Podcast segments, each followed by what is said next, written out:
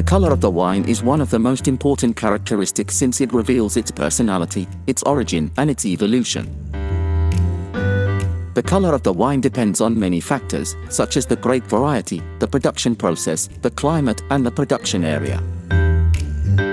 But it also depends on our perception and our imagination. Red wines are those with the greatest variety of tones, from the lightest to the darkest. Young red wines often have a purplish or purple color, reminiscent of berries, such as blackberries or currants.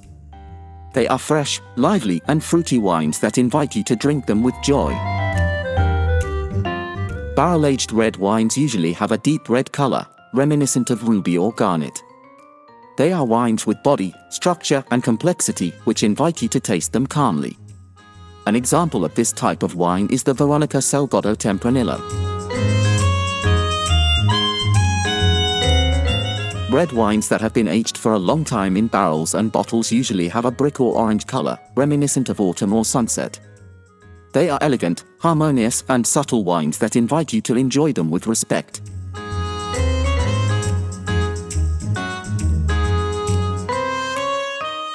White wines also have different shades, from the palest to the most golden. Young white wines usually have a yellow-green color, reminiscent of fresh grass, lemon, or green apple. They are light, refreshing and aromatic wines that invite you to drink them with pleasure. White wines aged in barrels or on the lees usually have a straw yellow or golden color, reminiscent of honey, peach, or apricot. They are unctuous, tasty, and complex wines that invite you to savor them carefully.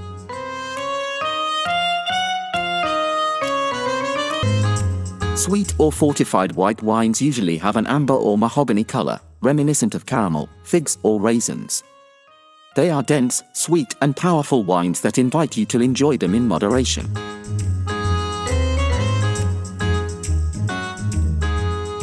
Rosé wines have an intermediate hue between reds and whites, from the lightest to the most intense. Young rosé wines often have a pale pink or salmon color, reminiscent of cherry blossom, melon, or strawberry. They are fresh, light, and fruity wines that invite you to drink them with fun. Rosé wines aged in barrels or on the lees usually have a deep pink or raspberry color, reminiscent of ripe fruit, cherry, or pomegranate. They are wines with body, character, and personality which invite you to taste them with curiosity.